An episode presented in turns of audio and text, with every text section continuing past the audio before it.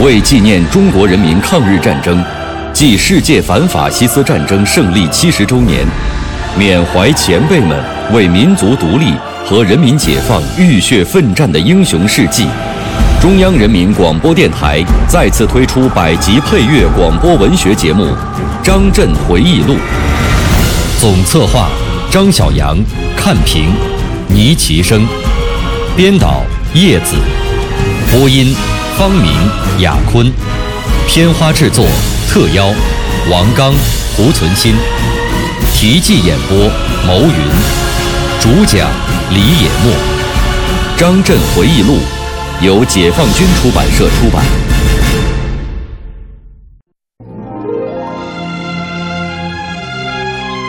看到部队指战员常年驻守高寒地区，以边疆哨所、深山基地为家，以艰苦奋斗为荣。有的同志为守卫边防献出了宝贵的生命，这些都对后人是有力的鞭策和激励。一九八三年三月。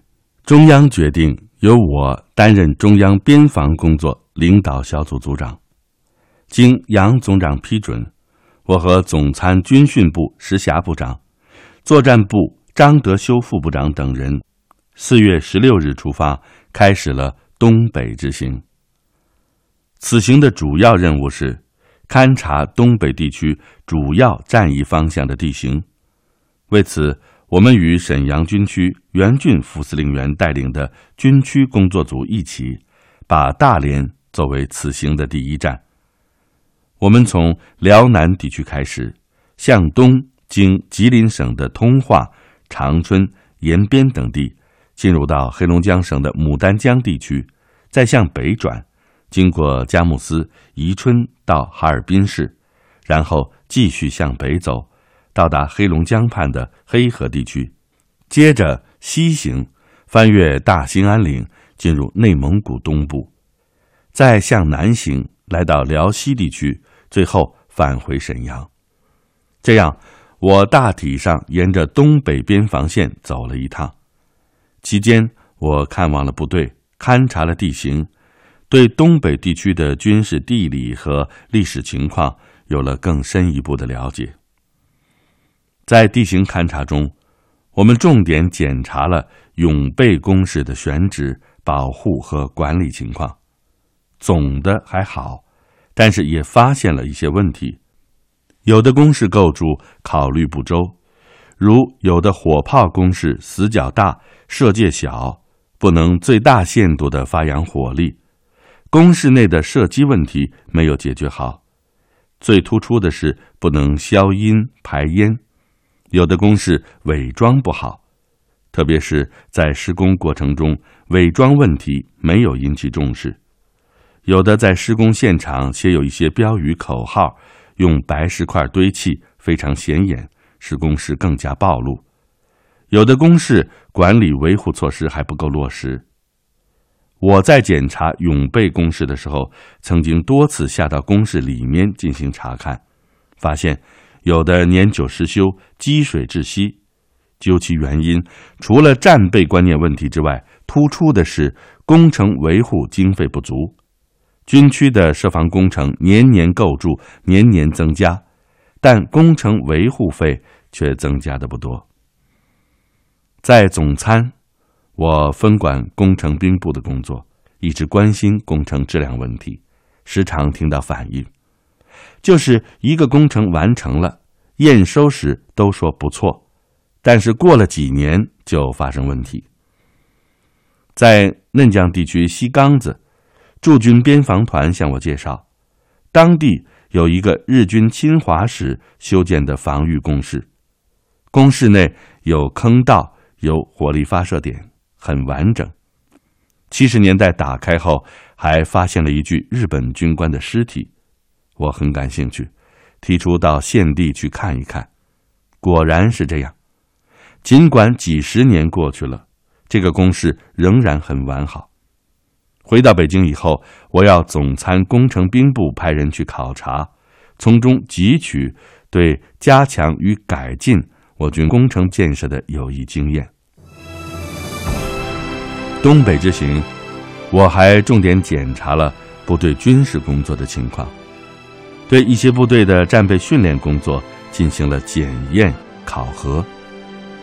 我总的感觉到，军区部队对战备训练工作抓得比较紧，成绩十分显著，但是也存在着一些不足。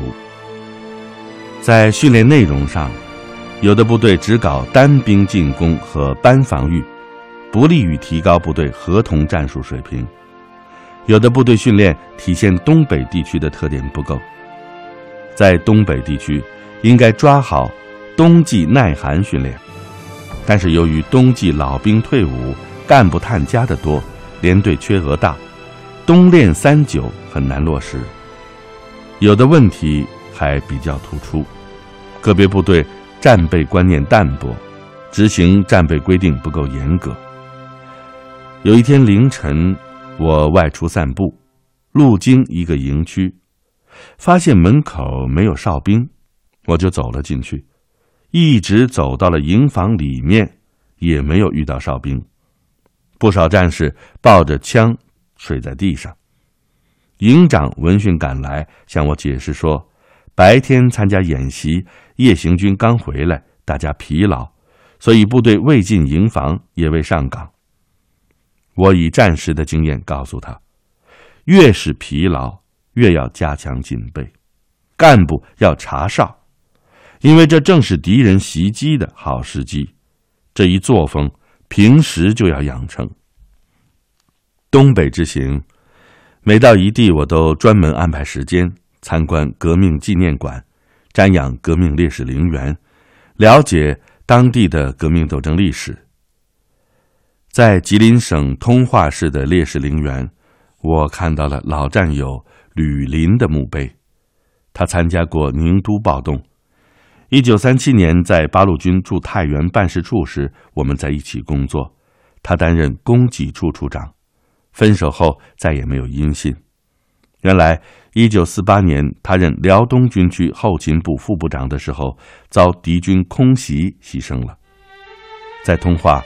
我还参观了杨靖宇烈士纪念馆，他是河南确山县人，大革命时期加入中国共产党，曾经担任南满省委书记，抗日联军第一路军司令员，在极端困难的条件下，领导部队与日寇进行了艰苦卓绝的斗争。一九四零年牺牲的时候，年仅三十五岁，敌人残暴地剖开他的腹部。发现胃里除了树皮、草根，连一粒粮食也没有，真不愧为共产党人的好榜样。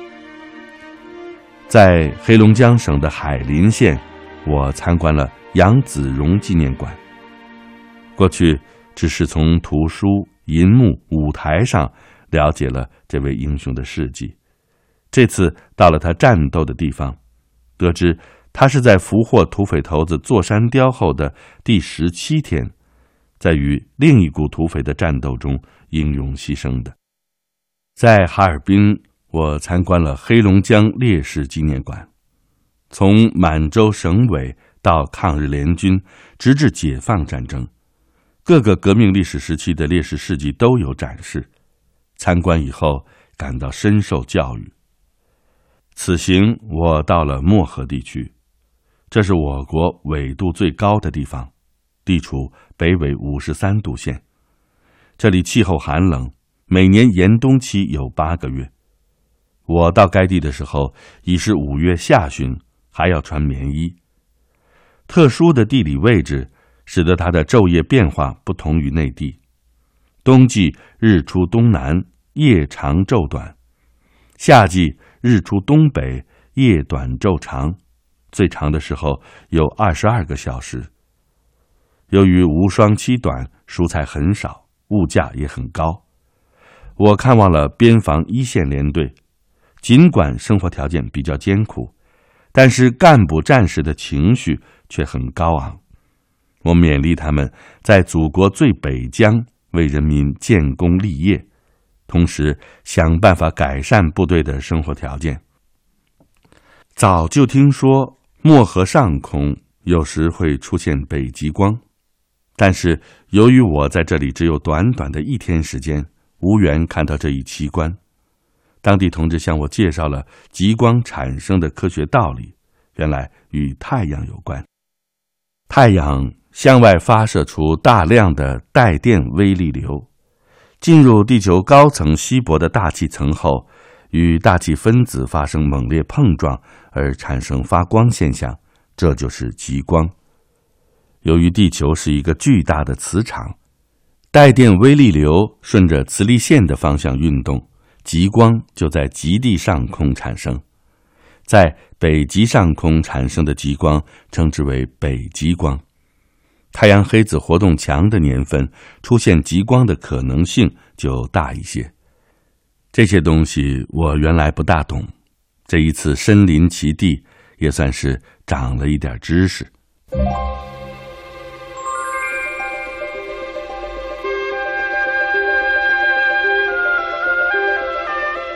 一位重返参谋岗位的将军的回忆，一幅努力开创院校建设的蓝图。到中流击水，浪遏飞舟。他在改革军事训练中指挥若定。我是王刚，我是蒲存昕，您正在收听的是《张震回忆录》第十章，在总参谋部，题记演播。牟云，主讲人李野墨。在沈阳，我和工作组的同志就东北战区地形勘察以及了解到的部队情况，同沈阳军区李德生司令员、刘振华政委等军区领导同志交换了意见。在交换意见的过程中，我对军区部队的工作。特别是军事工作予以了充分的肯定，认为沈阳军区党委对军委确定的战略方针部署、战争初期的战略任务和对战备建设的要求认识上都是比较明确的，制定了比较完整的作战计划和备战措施。为了提高现代条件下的自卫作战能力，军事训练也抓得很紧，特别是。主要方向守备部队的应急作战准备比较充分，对军区部队战备训练、精简整编工作安排以及行政管理、生活保障等方面存在的问题，我也坦诚地提出了自己的看法。德生、振华同志对我提出的问题很重视，凡在他们职权范围内的时候，都认真予以解决。这一次东北一行行程一万五千公里，时间六十九天，对驻东北地区的陆军、海军、空军、二炮、国防科工委的军以上机关及部分部队、院校进行了调查研究，细算起来，一共到了大小二百六十个单位，使我对这一战略方向上的战备。和其他军事建设问题取得了丰富的第一手材料，今后工作起来底数更轻了。六月二十二日，我们返回北京，我将在沈阳军区勘察地形和调查研究的情况给军委写了专题报告，着重反映了需要军委总部通盘研究解决的几个主要问题，同时附上了。我与沈阳军区交换意见的提纲，军委很重视，专门召开常务会议听取我的汇报。对沈阳军区的工作，军委是满意的，给予了较高评价。同时认为，汇报中提出的问题在全军也有普遍性，必须引起注意。东北之行是铁路输送和摩托化行军相结合。通常是白天乘吉普车勘察地形、调查研究，晚上要按时返回，将汽车装上火车前行，常常在火车上过夜，颠簸劳顿，自然有几分辛苦。中途几次患病，有时连饭都吃不下，不得不靠输液来补充营养。有的同志劝我放慢工作节奏，也有人建议提前回京，但是我还是坚持下来了。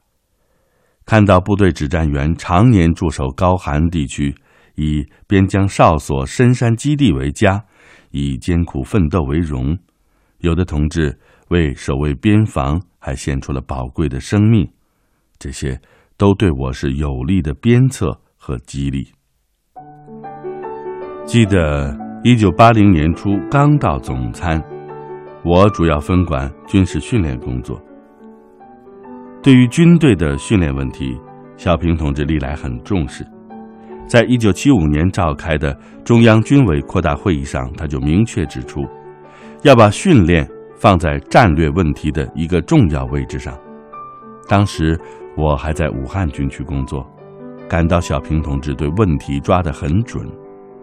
和平时期的军队建设，不这样确实不行。但是，由于当时的政治情况，这一指示在全军没有得到很好的贯彻。一九七七年八月，小平同志恢复工作后不久，在中央军委座谈会上又提出，要把教育训练提高到战略地位这个方针具体化。到一九八零年三月。在中央军委常委扩大会议上，他在讲到训练问题时，再次明确指出，这个问题还是没有解决好，现在重新提出来，并作为一个制度问题加以解决。小平同志的指示，为新时期军事训练工作明确了方向。接手全军训练工作之初，我想的比较多的问题。就是要很好的落实小平同志的指示精神，真正把教育训练摆到战略地位上。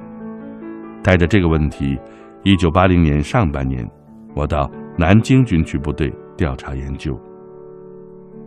调研期间，我看到随着军队现代化的发展，部队的技术装备大为增多，在领导班子中。急需一批有专业知识的指挥干部。为此，回京以后，我给德智、杨勇并中央军委写了一封信，建议从文化大革命前工程技术院校毕业生中提拔一批军师团副职或副参谋长，而后再去指挥院校学习，培养一批有专业知识的指挥干部。这一建议。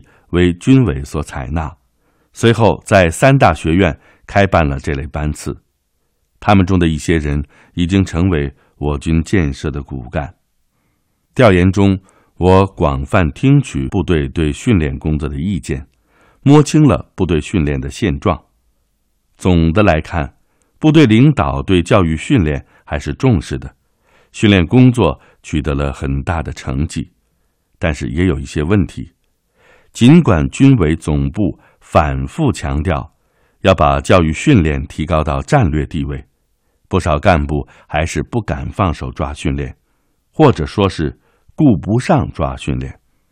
因此，用一些同志的话来讲，教育训练不是摆到战略位置，只是略占位置。话讲的是挖苦了一点，但是说明这个问题确实存在。在自卫还击作战中，就暴露出部队训练质量不高的问题，比如战术技术水平较差，部队整体作战能力不强，指挥员不能适应现代条件下的作战指挥要求等等。为了迅速扭转这一局面，掀起教育训练的高潮，把小平同志关于把教育训练提高到战略地位的指示落实到实处。我感到需要召开一次会议，认真统一思想。经军委同意，在八零幺会议结束后不久，一九八零年十一月召开了全军训练工作会议。这也是我到总参以后召开的第一次全军性训练工作会议。德志同志要我主持，总政总后的有关领导同志也出席了会议。这次会议。是在驻河南洛阳的第四十三军进行的，选择在这里召开全军训练工作会议，一则是这个军训练工作一贯比较扎实；二则武汉军区正根据总参的要求，在豫西临汝地区进行协同作战训练试点，举行步兵师对野战阵地防御之敌进攻演习，重点研究加强诸兵种协同作战的训练问题。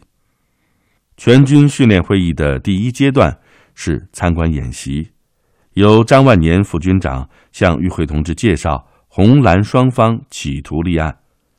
这次演习演练了步兵师的突破，如何编组，如何进行炮火准备，航空兵如何实施空中支援，步坦、步炮、陆空如何进行协同，还演练了空降，体现了空军现有兵种的协同。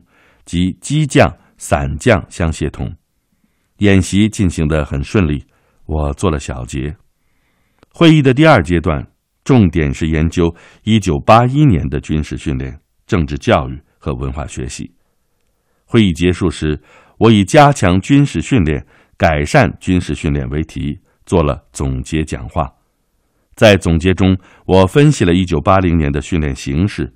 提出了一九八一年军事训练工作的要求。我根据这些年来的实践，采纳总参军训部的建议，提出了检验部队是否真正把训练摆到了战略位置的五条标准：一是切实把训练作为平时一项经常性的中心工作，党委要把它作为准备打仗的当务之急，列入重要议事日程。军政一把手亲自抓，司政后机关共同抓，及时有力的解决训练中的实际问题。二是认真贯彻中央军委积极防御的战略方针和训练指导思想，真正把干部训练和协同训练作为重点，既要按照大纲和条令教令组织训练，又要因时因地因任务制宜。从实战需要出发，从难从严训练。三是充分发挥政治思想工作的作用，坚决贯彻党的十一届三中全会以来确定的路线方针政策。各级领导干部要以身作则，广泛开展群众性的比学赶帮超的练兵活动，防止形式主义和锦标主义。四是。切实按照中央军委总部的规定，做到参训人员、训练时间、训练内容、训练质量落实，建立正规的训练秩序。重点科目要经得起检查考核。五是积极搞好训练中的各项保障，保持部队旺盛的士气、健壮的体魄，做到团结紧张、严肃活泼。这五条标准便于部队掌握和操作。颁发以后，对于提高全军部队对训练工作的重视程度，提高训练质量，起到了积极的推动作用。